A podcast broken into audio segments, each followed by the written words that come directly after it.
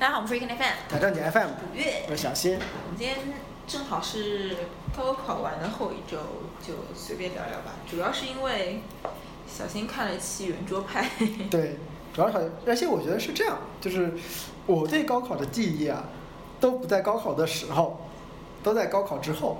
为什么？所以我觉得高考后一周这个时间，其实是我觉得比较适合来聊高考的一个时间段。为什么都在高考后一周？你做了什么？因为我我是这样，我这个人考试呢是考前是不紧张的，嗯，就考前还好，不是很焦虑。出分就紧张。考考中不紧张，紧张的地方在于什么？我最纠结的地方在于我们那个高考的制度很傻。嗯，就我那个时候，就是我们高考是估分然后报志愿，嗯而且不是平行志愿，嗯就是说你基本上相当于是你一志愿不录取，二志愿就是要一专就这个学校二一专没录取以后才会去二专来来招人，嗯，就这样的一个状态，它不是平行的。嗯所以你如果一专没报好，你可能就是二专就会被甩到一些奇奇怪怪的、特别奇怪的专业里去，嗯，然后就基本上相当于是相当于是就是那种最不合理的高考的地方。对，而且这个它的分数也很蠢，它不是发了分告诉你，它是估分的。嗯，你是双估分的重风险。双重风险，就是你像我们那个考试的时候呢，会很有意思，带一块大橡皮进去，然后把尤其英语啊这种选择题会抄下来，嗯，这样方便你估分。然后你的填空题答案啊、大题答案都会抄下来。这听上去像在作弊，不，你你自己写完了，你抄下来拿回来啊。听上去也像在作弊。是的，是像在作弊。就是，但是这没办法，因为你总要估分嘛，你要估分，你拿回来自己看，因为你即使拿回来重做一遍这个题，当时的想法和现在想法是不一样的嘛，你还是要尊重当时的一个结果的。嗯，然后来估分，就根据对着正确答案来说。你说其实像这个很蠢，你语文怎么估呢？对吧？有作文差着差差。作文差差差差好多，就只能看你平时考试的这个状态，作文大概在什么一个水平，对吧？然后你的阅读，阅读这种就也也是一样的，像阅读理解这种题目，嗯它能给你几分你是不知道的，嗯就所以整个的这个时候呢就比较尴尬。但是估分这个倒还好，其实因为估分是一个训练，它也是个训练的结果。嗯，在我们那儿，如果你在一模、二模、三模的时候，你会去练估分，就是你会，你也是一样的每次都，要估一下。每次都要估一下嘛，也是训练嘛，就大概你可以猜一下，就是什么样的情况老师会给多少分这种这种事情。嗯，所以这个也算是训练一部分。那我当时比较尴尬的地方在于呢，我那个是印象印象真的非常深，就是我其实高考是考得很好的，嗯要比我平时成绩好很多，嗯大概我保守估计起码要好个二三十分的样子。嗯就这样。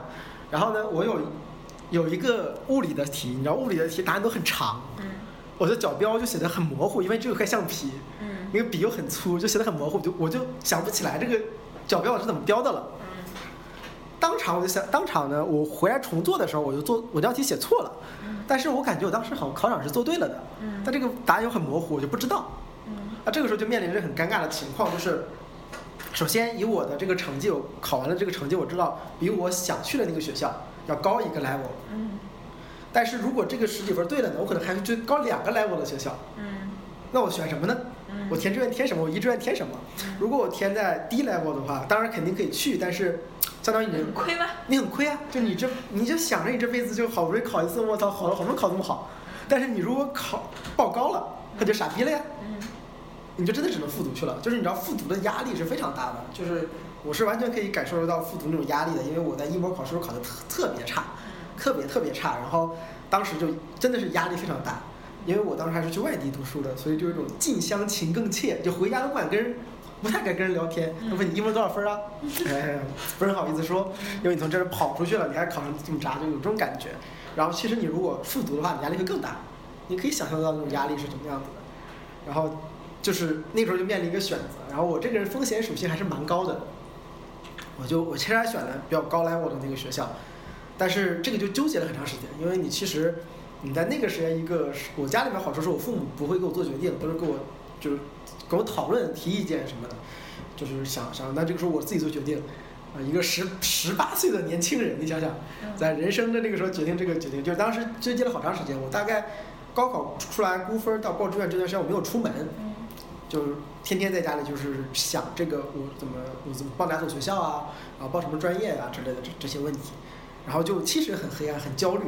其实想想这个那个这辈子好像也没超过那个那么焦虑的时候，很少很少。然后紧接着就是填完志愿了，心中一松，哎，觉得反正反正完事儿这么着。然后但是其实还是很紧张的。然后到了出分的那一天，嗯，因为我当时在外地嘛，然后就跑到网吧去，网吧网速快，就是刷刷刷刷刷刷刷刷刷就刷那个成绩，很紧张，一帮人，整个网吧都是我们高中的学生在那里刷刷成绩，嗯，然后啪一下那个网站时间到了可以传，成绩一弹出来，看到那个成绩撞到我脸上，我的我那个是提着对了的，就分很高。然后你知道当时那个心情，我就想，我就理解了一句诗：“仰天大笑出门去”，就是那个感觉，就万青出去。就真的是那种感觉，就是你真的说实话，到现在这么多年过来，回忆起那个时候的那个喜悦，嗯应该是我这辈子体会的最直面的那种喜悦了。这种喜悦很像什么呢？就是你看过那个我觉得像玩德州扑克，不是是，就有点类似，但是因为是那个最后中了。但但是这个是你是它是就是因为它是一下子公布结果的，嗯就是跟那个德州扑克是很像的，嗯因为它是一下子公布结果，对而你在现实生活中处理很多问题，它是一个慢慢的过程，嗯你是有能预预感见的是有预见的，但是那一瞬间就啪一下这个结果扔在你脸上，嗯，就我我觉得最形象的就像是那个北京奥运会申奥那个纪录片，你看过吗？萨马兰奇拿出喊北京，然后北京代表团哇就开始欢呼。但但是但是你要知道，就是他们当然知道这个场上还有其他的人嘛，还有失败者，对吧？那你其实不应该那么欢呼的，你应该去控制情绪。但是我觉得是控制不住的，那一下子那个喜悦就冲出来了。我当时就是一下子那喜悦就冲出来了，然后就然后就非常开心，然后那边就是朋友就两个喊你喊多少分啊？哎，你个傻逼那么高啊！哈哈哈哈！然后就有很多人很沉默。嗯就你能想，就那个场景，现在都想象那个网吧很多人，然后有一些人高谈阔论，就我们这种没有素质的人，高谈阔论啊，特别开心。但是边上一帮人就就有的就很沉默，因为真的是我们那种高，现在高考制度，我们那里高考制度应该改了，不再这么报志愿了，可能是出分儿，而且是有平行志愿的。你要知道这样子的一个成绩，真的是你没有什么选择，你这是你如果是那是没选上就没选上，很惨的。我当时我之前有朋友是这样，他当时人大差几分，后来录到了川大，还不错是吧？一个男生一米八几，护理系，就因为那个护理系专门招男生，所以他没没没人报，他就要么去川大护理系，要么就回来复读，那只能重读。就是如果是你，你会复读？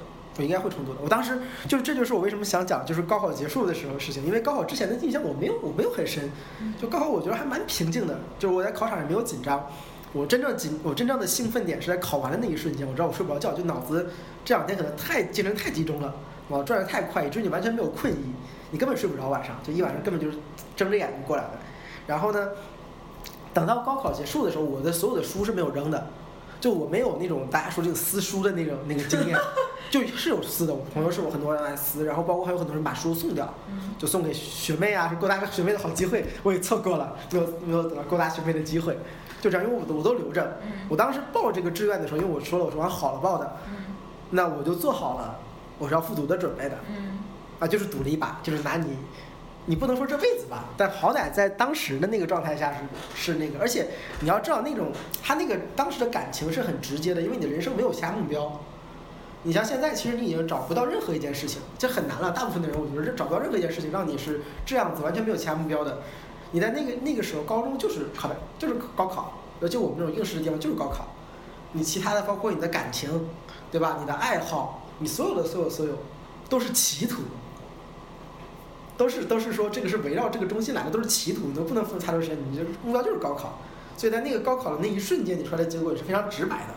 嗯就那种喜悦，就是可能是你集中精力做了一件事情的那种直观的喜悦，就真的是我现在想起来就能想得起来当时那种心情可。以理解，可以理解。对，但是就是很很可能，我觉得我在想，我这辈子可能也不会有比那个更直白的冲嗯情感冲击了，可能是这样子的，因为你人生的全部，人生全部意义真的是在那里。嗯我记得当时特别清楚，我看了一部纪录片，是讲衡水中学的，不是纪录片，是那个新闻，里面一个小姑娘就是特别激动，我的人生梦想就是考上北大。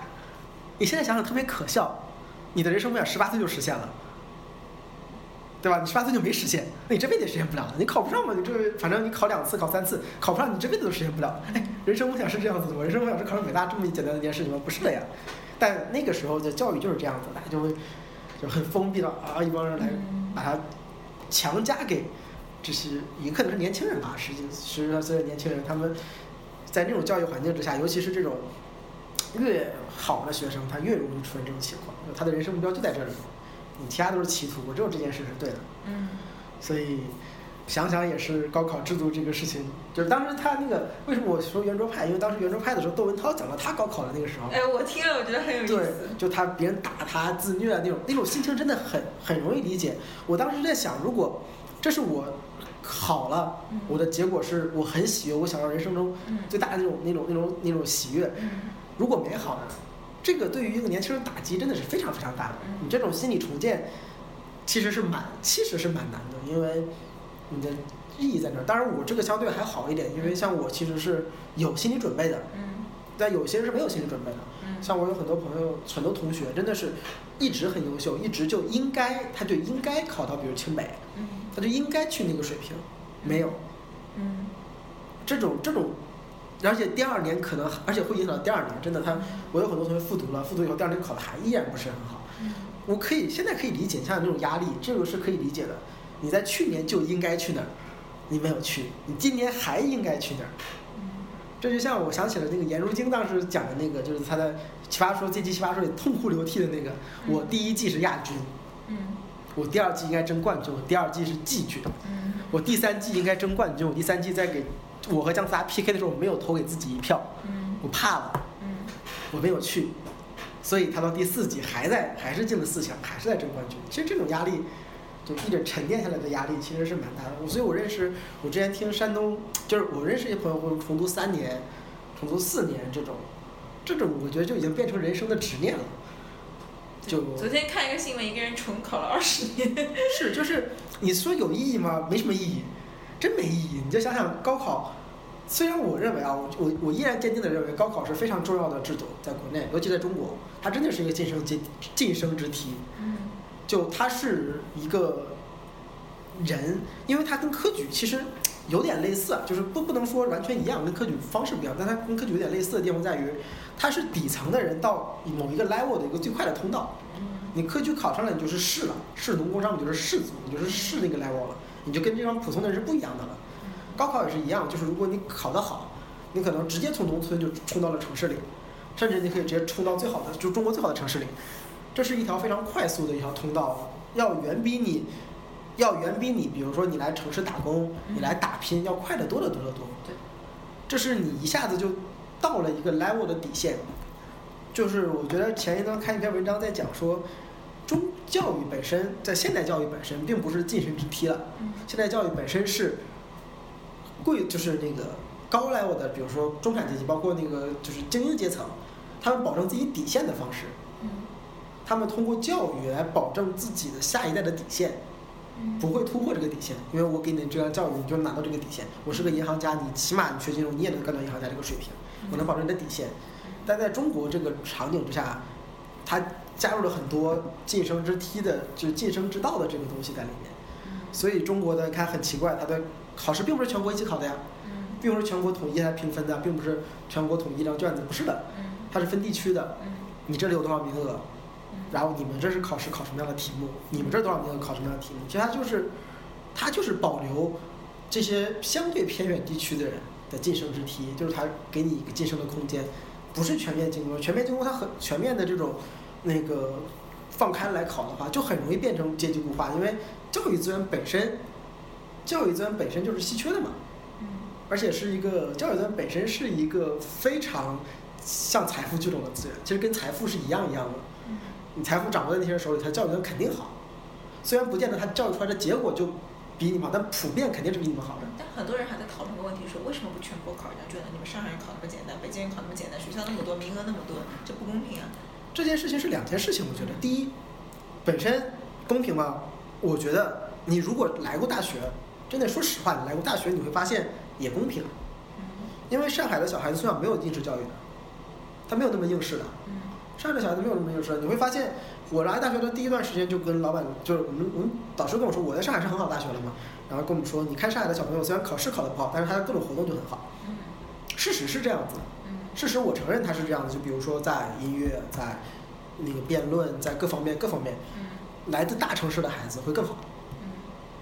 嗯他会有更多的资源，更丰富的资源，也也可能是更多的选择。我觉得是更多的选择，因为他会告诉你，除了考试之外，你去从事其他的职业也是可以的。嗯那它整体的综合素质就要相对好一点。如果你把这个东西都统一起来，做一个考试统一来考的话，一刀切的。一刀切的话，我觉得并不一定。你这是在逼大城市的孩子转向学习，嗯，这件事情并并不觉得，我并不觉得。逼所有的大城市人转向毛坦厂。就是你高中，你高中的逼所有的高中学生转向学习，我觉我并不觉得这是一件好事，因为你的教育资源来说，北上的教育资源远比其他城市要好。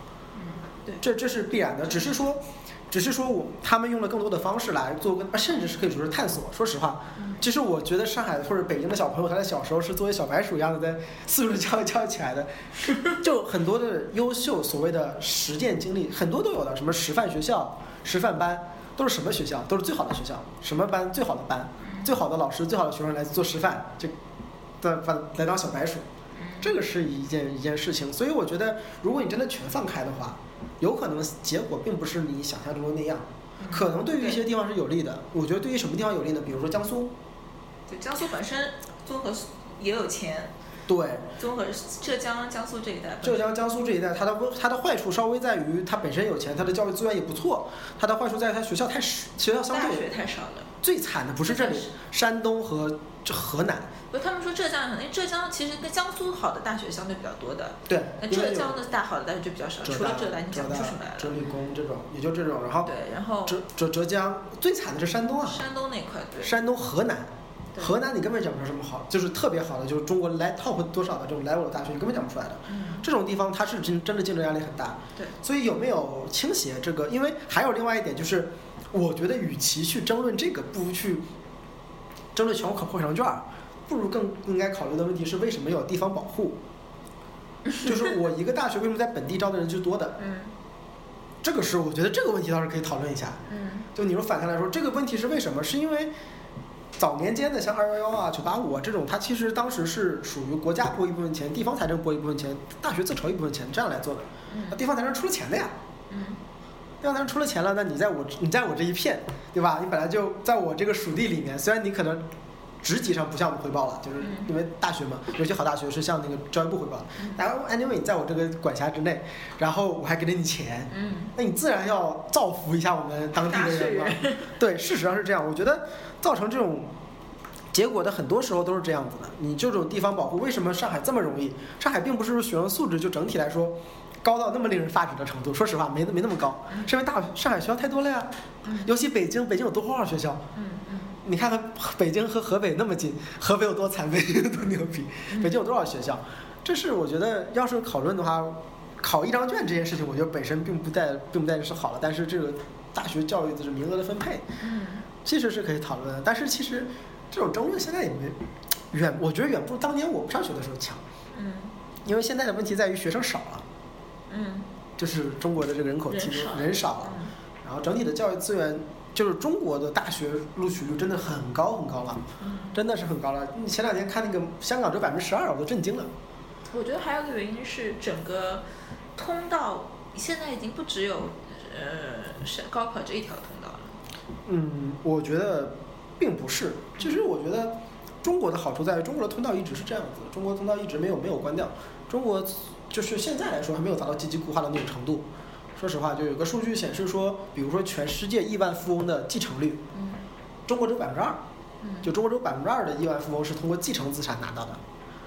然后欧洲美美国百分之三十大概，欧洲百分之六十几。那是因为时间不够长。嗯，对，是的，就是还发发展的时间第一批起来的人是另外一个？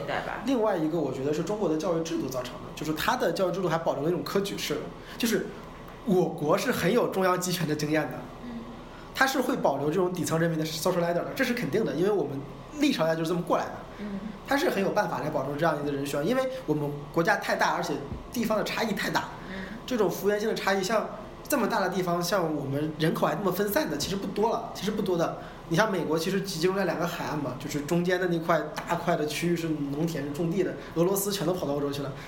但是中国不是，中国每个地方都有人，甚至西部还有很多人。然后那面的人真的是因为环境也好，气候也好，或者任何一个地理位置也好，造成了他没办法发展的像东部这么快。嗯那他自然就要想办法来平衡这件事情。所以高考永远是平衡的这个方式。我觉得高考是平衡的最好的方式之一，嗯因为它通过它是一个完全的有形的有形的手来做这件事情，它来分配这个事情。只是说高考的价值，就是并没有你你可以说有高考和没高考相比，有高考价值很大，它其实是一个上升阶梯，但是你考的好和差一点的差距其实并没有那么大了，只是说你能其实你是能抹平的。嗯我一直我一直觉得高考的这个东西认知就是说，和之前我上大我上高中的时候啊听到过一句话，就是拼三年赚一辈子，他妈的简直扯屁！我操！但是事实上，我觉得你拼三年赚五到十年是肯定可以的。嗯就你靠你这三年的努力，到了一个大学里，好大学里面，你大大学混个四年，出来工作，大学的光环保你五六年，我觉得妥妥的。嗯五到五到十年的时间之内，你是如果你大学读得好，你是可以领先于其他人的。嗯这就像什么呢？这个就像一个一场战争啊！如果大家说一场战争的话，它会有战役的。嗯你大的战役打赢了，你对下一个战役是很有优势的，但你并不一定这场战争就赢了。嗯但是这个战役真的是很有优势的，这一下就是这就应该是可以说，我觉得是前三十前三十岁吧，或者二起码二十五岁以前吧，你的人生的一个重大战役嘛。你打赢了，你自然就可以，你躺在那儿，你在大学里躺四年，天天打游戏泡妹子，你到了毕业的时候，你也是会有一些就是优势的，这是必然的，要比那些在大学里面还奋斗的人，甚至还要有一些优势。嗯因为他毕竟还要找嘛，你这个优势已经拿到手了，所以这种就有点像什么？这种就有点像之前前两天在说什么，就是什么叫完美人生？最大的问题就是命好。什么叫命好？就是你的选择足够多。嗯你财富是财富这种有用吗？有用，那么有用吗？也没那么有用啊！天天吹什么财富买不来爱情啊，财富买不来健康，都能买得来，但是不重要，你有足够多都能买得来的。但是你有和没有的差别很大，但你有一些，它是你的选择嘛。你财富越多，你的选择越多；你学历越高，你的选择越多。事实是这样子，它只是一个短期战役吧，我是这样觉得的。但是可能就是很多，我觉得现在真的是好可怕，我觉得比我们当年还可怕。我们当年就已经什么，就是当时是学学校边上不准不准鸣笛嘛，对吧？学校边上考试考场边上不能鸣笛，现在好像恨不得所有地方都不能说话了。啊所有人都憋死，然后那个家长穿旗袍特别搞笑，我那天看到新闻，家长一帮妈妈穿着旗袍，一语旗开得胜。我当时我操，这个不至于吧？我觉得这个不至于了。而且我真的说实话，我觉得中国没有到那种只有高考这一条上升阶梯的程度，嗯对它没有没有到那种程度的，它没有到那种程度。你只是说相对来说，这是一条快速的路，它是要快速快速通道吧，甚至可以说，嗯对于所以对于很多人来说，就是如果你能知道你自己想干嘛的话，那你其实完全不用看着这个事情。我我觉得那天那个梁文道讲的特别有意思，大家可以看圆桌派，那天的梁文道讲的特别哎，有意思我跟。梁文道情况非常接近，可能因为我高三一年都在听梁文道的东西。对你一会儿讲你刚才怎么想的。啊梁文道，梁文道他说他当时在那个一个有一个写字楼里当 boy 嘛，给人家送快递，然后他就他就发现，哎，这工作挺好，这个工作又很很闲，就是要么坐在交通上，要么坐在办公室可以看书。他说保安楼下更好，保安天天都可以看书。他人生喜欢就是喜欢看书，这种情况我。我觉得啊，反而是真的是，你先讲你的那个，我想我想说，就是我也认识一个朋友，也是这样子的，就是我我我是个，呃，我是一个很颓的人，在高中，呃也不是说很颓，我人我就是个蛮丧的人吧，因为我初中特别好，但是我高中其实没有考得很好，然后整个人就很丧，但是丧呢，并不是因为我人很丧，而是就是觉得没什么意思吧。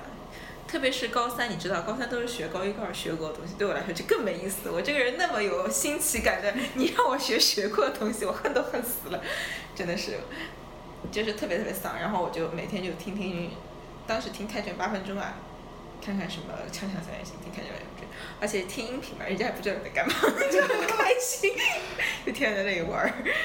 然后就是假装自己在认真学习，其实在玩。然后高考考完回来，我跟我爸说第一句话，我肯定上不了一本。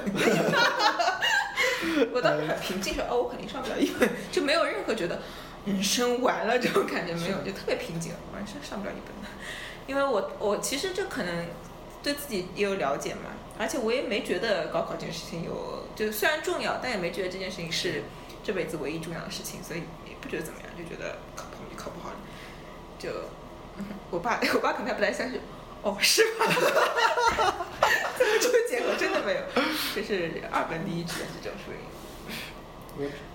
然后嘛，就蛮有劲的嘛，然后就就很好，就是我很早就知道自己想要什么，就我在高中时候，差不多高二、高三的时候就知道自己想要什么东西，这样就不会因为高考而很焦虑。对，是的，就特别不焦虑就无所谓。我觉得反正只要一直就比如我喜欢读书，喜欢学习，然后就学习嘛就好。我为什么一定要上个好大学我才能学习？狗屁！这个是我觉得是这样。我我 我认识我认识个朋友是这样子，我认识朋友他高考生就就就就打游戏，然后他生活的他生活的要求很低，嗯衣食住行要求都极低，嗯就没有任何的要求，就想打游戏。嗯然后他完全就当时他家里人跟我说，你们劝劝他，要好好考大学啊，像我这种成功案例劝人家。但我说不要劝他，人家想得很清楚，嗯他的状态在他不管考虑什么学校，找一份工作，一个月赚个几千块，就够自己活了，他就可以活得很开心。他打游戏嘛，其实花不了多少钱，打游戏这个氪金不不猛氪金的话，其实你打游戏花不了几个钱。就这样的人反而不会猛氪金。然后你衣食住行方面又都没有要求，对那你的钱拿来干嘛呢？对啊我拼死拼活干嘛呢？对啊，其实是这样子的，就是反而我觉得就是 这种是什么？就是我当时我我现在很羡慕这种人啊。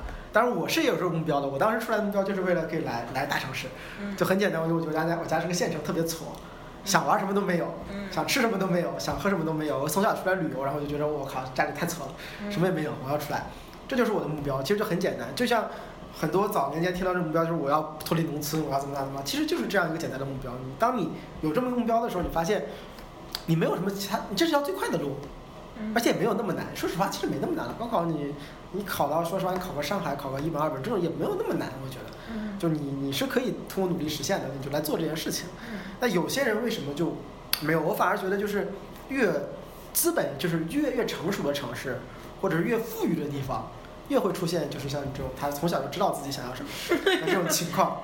就像日本，日本现在很多人就不出来啊，就御宅之类的这种。欧洲欧洲年轻人不要太颓，嗯欧洲的年轻人现在一帮人在天天领着领着那个领着福利，靠着高福利在那混日子，就是这样子的。就是其实这个就涉及到一个就是本来就没什么意义的一件事，你就是本来赋予一个意义嘛。嗯你要赋予这件事情一个意义，那你你就会去找一个意义。然后你如果生活很富足，你会觉得好像这事儿就没什么意义。它本来就是个社会晋升之梯，或者说你认为就是一个保证你这个 level 的一个底线的话，其实就没有任何价值。对，而且早就知道，就是高考虽然是对很多来说是个晋升之梯，但对很多来说也没有什么，也没有什么用，也没有什么用。也没有什么用。你你并不能，你可以实现的就是，我觉得在中国的高考可以实现的是你地区性的跨越。对，你可以快速的实现你地区性的跨越，一些经济情况不好的地方特别明显，特别明显。但对我们来说就确实没有那就么明显。所以我觉得很奇，就是前两天那个微博上不是有个段子嘛，说一对北京的夫妇，清华毕业的夫妇，买不起学区房，很苦恼，去问大师，大师我买不起学区房怎么办？然后大师说：“你他妈清华毕业都买不起学区房，你要学区房干嘛？”嗯 就它并不足以支撑你到一个很高的一个社会地位，这个并不是这样子的。对，它最多的就是能够快速的去助力你达到一个底线，我就觉得它是就是达到一个底线的。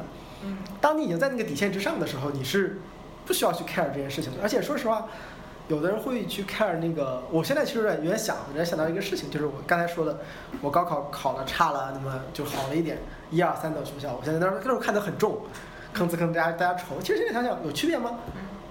我觉得并没有区别啊。我虽然虽然说一二三 level，但是我那个第三 level 也不差，嗯我就报那个妥妥的就也也很稳当，跟现在估计也差不多，也没啥大区别。嗯，但是就是在那个时候，人是很容易有一种就是执念的，会觉得它很重要，你要做得很好。但其实并并不是，对，你能达到一个阶层，就确实它只是一个快速的方式。你比如说你喜欢来北京，喜欢来上海，你只要能到了这里，能拿到一个能够安身立命的一个 level 就可以了。其哎实，，跟你讲个故事，我我我第一个大学，就我后来是进我现在学校是考插班生考进去的嘛，但是我第一个大学有就你知道就就二本学校很多人是差一点点分数嗯，掉下来的，他们有很大的梦想就是要考研。对，我有一个学长，大我大好几届，他当时是辩论队的嘛，他就给我们 lecture，嗯就说大家一定要好好读书，要考研。他就说他他很鸡血的，他就说我们虽然来的学校不好，但是只要我们认真学习，我们一定能够进好的研究生。这意思就是说，他的他的意思是说，虽然我们进了学校不好，但我们其实本身水平很高，只要我们认真学习，我们一定能进好的研究生。然后好学校都不对，可是他这个循环很奇怪，就是你既然认为自己很好，那你来个好学差学校又怎么样呢？你依然是个很好的人啊。呃可是他又要他又要用说，我一定要进个好的学校，才能证明我是一个好的学生。就这件事情是这样，我我我我我不我不能只认可的一点就是说学历是很重要的，我坚决认为学历是很重要的。嗯就你如果认为这是一个很重要的东西是这样，它不是唯一的，但它很重要。嗯我举个例子是前一段看到一篇文章在讲说，就是之前咨询公司嘛，咨询公司很牛逼的，四大咨询公司可能之前这蛮最牛逼的时候吧，在国内招五个人，嗯然后他怎么招呢？什么清北啊、复交这种，嗯然后那个拿过来，金金融学院 top 五嗯拿过来，就这这些人简历收下来，然后国外回来的什么沃顿什么这种商学院的回来的简历收下来，嗯就只面这些人。嗯然后有人就说你这样很不公平啊，嗯我是能力很强的，嗯我是能力很强的，我是我可以自认为我就比这些人都要强，嗯你为什么不给我机会？压根就不给面试机会嘛？HR 就要砍死，HR 说不需要招最强的那一个，嗯我招五个人并不是要去招 top 五嗯，我不是要招中国这个同龄段 top 五，我的要求只要在 top 一百里面挑五个好的就行了。嗯所以我怎么最简单？我拉这些人，我拉这些人 top 我拉过来，嗯，可能就组成了中国前 top 一百里面，比如说二十个人，嗯我在二十个人挑五个，我的任务完成了。对对对我并不需要去真的去招到全中国最牛逼的五个人之一。对，所以这是这个事情是他在社会来说，是学历是一个最简单、最简单的偷懒的识别的方式。是你听我接着讲下去。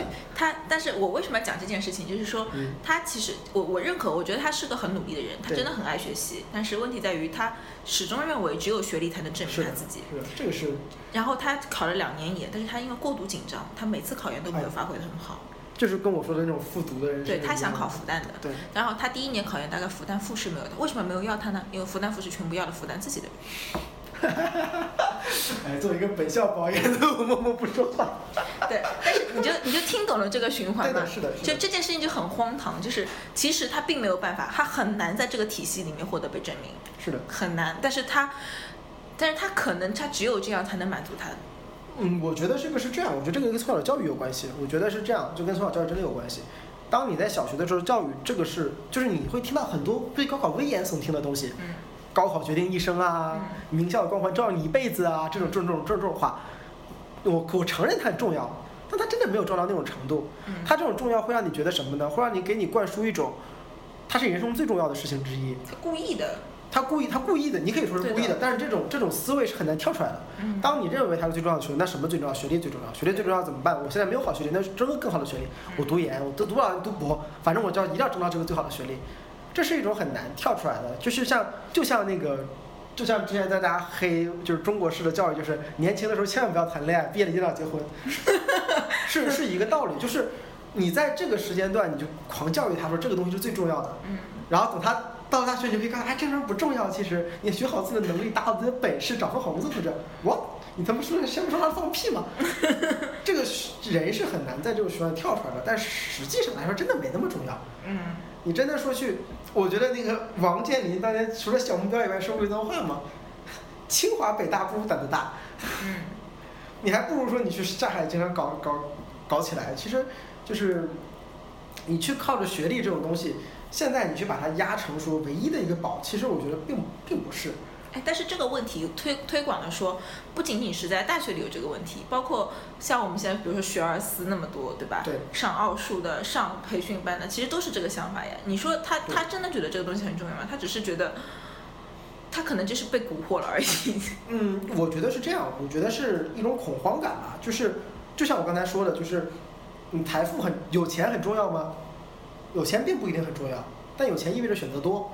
事实是这样，当我在面临很多选择的时候，我有钱，我的选择就变多了，嗯我不会因为钱来左右我。嗯所以一样的道理，我当我去面临一个选择的时候，我并不觉得这个人就学了好多东西啊，就七八门技艺，什么学钢琴学这个学那，你会将来学钢琴去弹钢琴，为什么不可能的？嗯你说你培养个爱好，花那么多钱从小打这个孩子，何必呢？你天天听音乐会才能培养这个爱好，嗯对吧？其实是一个道理，没必要天天打他，非让他学钢琴的。嗯但是为什么呢？是，哎，有个选择嘛。嗯万一到时候真的不行了，可以考个可以学考个钢钢琴特长嘛，嗯完了搞个人特长嘛。我学游泳，万一不行了，可以到时候那个就是走个艺术就体育一特长生嘛。所以嗯这种很多时候是这种惶恐，就是我家长是很容易出现这种惶恐。中国式的家长因为压力太太大了，他对子女负有太大的责任，以至于他怕子女来怪他。这个思路我觉得很有意思，就是我不管怎么样，我要给你最好的，免得你到时候万一考不好来怪我。嗯都怪你当时不给我报个好高中，都怪你当时不给我小学不给我好好学，都怪你当时没让我学音乐。嗯因为家长就觉得哦，这个我对这个孩子责任太大了，他从小到大都是我一点怪出来，我不能让他怪我，嗯我一定所有都给他最好的，嗯不管你爱不爱学，他们都让你学。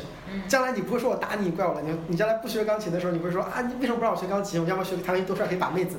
嗯你不会怪我的，说他妈我当时那么打你就让你学钢琴，你看你现在耍帅了，是我的功劳，你看。嗯他他是这种，我觉得整个的这种惶恐都是这种思路。其实包括房子，包括房子，包括就是我们现在房子其实也是这样一个状态。嗯他为什么去买房，并不是说我真的刚需啊。说实话，嗯虽然我知道有刚需的，有刚需的，有刚性需求的，这是有有的，但是很多人不是刚需的，很多人他是怕什么呢？我操，我不买房，过两年这个傻逼现在混的比我差，他买了一套房，他比我有钱了，嗯然后我这个时候怎么永远追不上他？说实话，以中国过去过去这个十年吧，十几年的二十年的这个房价涨涨幅，嗯他比你早买两年房子，你就输在起跑线上，永远追不上他。对，你靠你的工作，除非你是一个，就是你有机会，你做生意做得很好，你有快速暴富的机会，否则你追不追不上。对房价两年翻了一倍，我靠，你就你怎么怎么比？对，这种就是他这种惶惶恐感就是很重的。我我现在很多人就是这样劝我，就是说你很简单，你多少钱投进去，过了两年，他把这套房卖了，可以再买到更大的房，可以买两套，你什么都没有。你工你工作两年有屁用啊？工作两年涨那么多工资吗？这种这种惶恐感是很强的，我觉得可能是因为我们国家一直在，我们国家的竞争是很激烈，说实话一直是一直是蛮激烈的，嗯整个生存压力是很大的，就是幸福感整体来说比较低，所以这种包括对孩子的教育的压力，包括对什么呀？你买个学区房有用吗？其实你说白了，你没有学区房，你有钱，你是不是也可以送孩子上好学校？但是但是不是的，这个惶恐感不是这样子的。我有套学区房，我心里很安心。虽然学区房也不一定多好，但哎，好歹底线保住了。对，我的我一个同事他讲法是，他小孩刚刚大一岁吧，我学区房已经买好了，说他说我已经想好了，他如果考的话就上私立，不好的话就上学区房那个对口中心。就是他这个他真的是刚需吗？不是的，只是因为学区房是个稀缺资源，他预见到他孩子上学的时候肯定会贵，他提前准备，他提前准备好，就是而且学区怕房必须提前准备好，是的他有什么几年户口必须在里面。就是在限制嘛，就是这种各种限制在里面，就是越限制呢，人们的惶恐感越强。对，你越限制，哦我赶紧买，不买可能过两年买不了。我们一路读书读过来的，其实觉得你你真的说好学校差学校有区别吗？当然是有的，但是嗯更大区别在哪里？在于他他优先把选出来了，是的，就他只是优先做了这件事情而已。嗯，我觉得是这样，他几件事情吧，一个是他优先做了一件事情，就另外一点是说，他证明了一种状态。就我认为有的时候呢，好学校坏学校的区别在于，它给它是一个正向的对社会的反馈是在哪里？就是我如果认为高中就是高考如此重要的情况下，你依然没有考好，那我可以确认几件事情：第一，或者你笨，嗯你不是不是很聪明的人；嗯第二，要么你很聪明不够努力；嗯那第三可能是你临场发挥不好，那就是另外的情况我不记，对吧？这两种情况，你不够聪明这个就不说了，你足够聪明就天赋不够，你够努力，其实天赋不够够努力的人是可以成功的，就是事实上，用知乎的话说就是以你以大部分人努力程度之低，这不这辈子碰不到天赋的顶层，就是这样的道理，他是可以成功的，但是他觉着不行，相比之下你没有那个高，这是一种筛选。另外一种是，哎，如果你足够的有天赋，你还没有努力，你在那么大的情况下都不努力，你什么时候会努力啊？他他是一种不不信任的机制，他在反复的去在做这件事情，就是他用这种他越强化你这个东西越重要，嗯他就越突出这个东西的重要性，他就会觉得说，我都给你教给你这样子了，你还不这么做，你就是有问题的。它是这样一个一个循环，尤其是那些当靠通过高考的人掌握了话语权以后，他更加的来靠这个东西。为什么我觉得高考现在越来越重了？我倒反而觉得是因为高考上位的那批人已经越来越老了，越来越掌握话语权了呀。嗯就早年间我们当年卖卤蛋不如卖茶叶蛋的时候，为什么是这么说话？是因为当时掌握话语权的那帮人是靠下海经商的，嗯不是靠这种固接教育，靠这种精英固化的，不是的。嗯他们那个时候教育可能没那么重的，我们小时候教育肯定没现在这么严峻。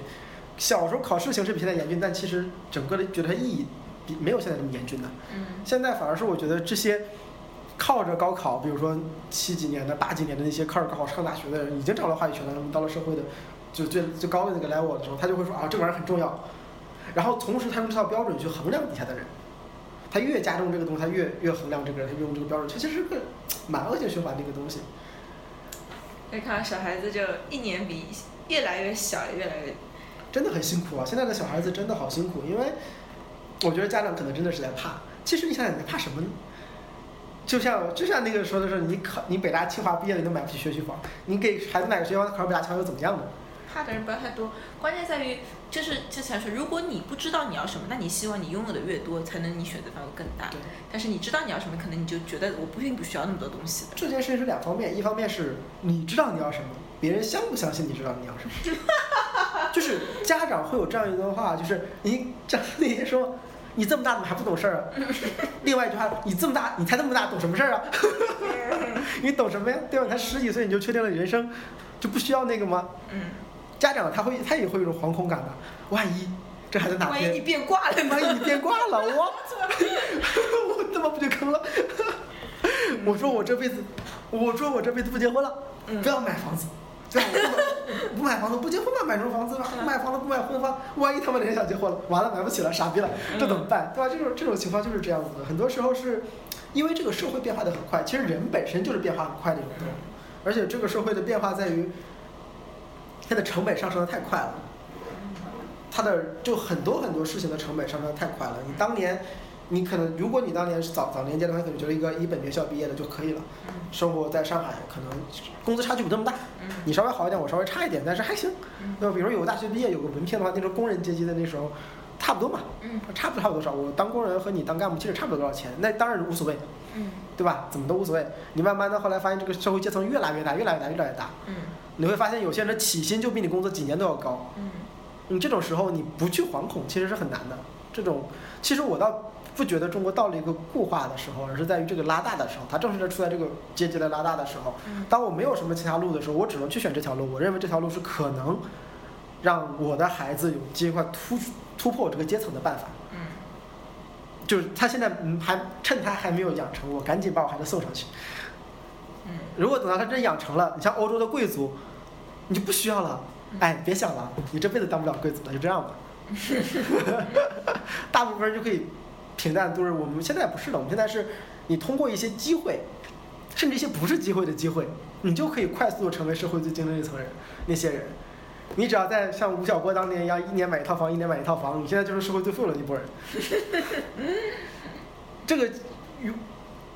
关乎什么选择吗？不关乎啊，只是关乎你的一个一个，就是关乎什么社会就不是了，就只是关乎你一个选择嘛。现在就是这样，所以大家觉得选择很重要。那等到哪天社会阶层固化了，选择没那么重要，大家就 take it easy 了，一起划水了。大家都来当一条咸鱼也挺好的，咸鱼也饿不死。选择的保证。选择的保证。好，我们今天就到这里，拜拜。拜拜。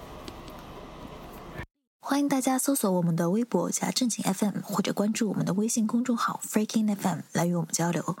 F R E A K I N F M。我们节目目前支持以下平台的搜索及订阅，包括荔枝 FM、喜马拉雅、企鹅 FM 以及苹果手机自带的播客软件 Podcast。谢谢大家的关注。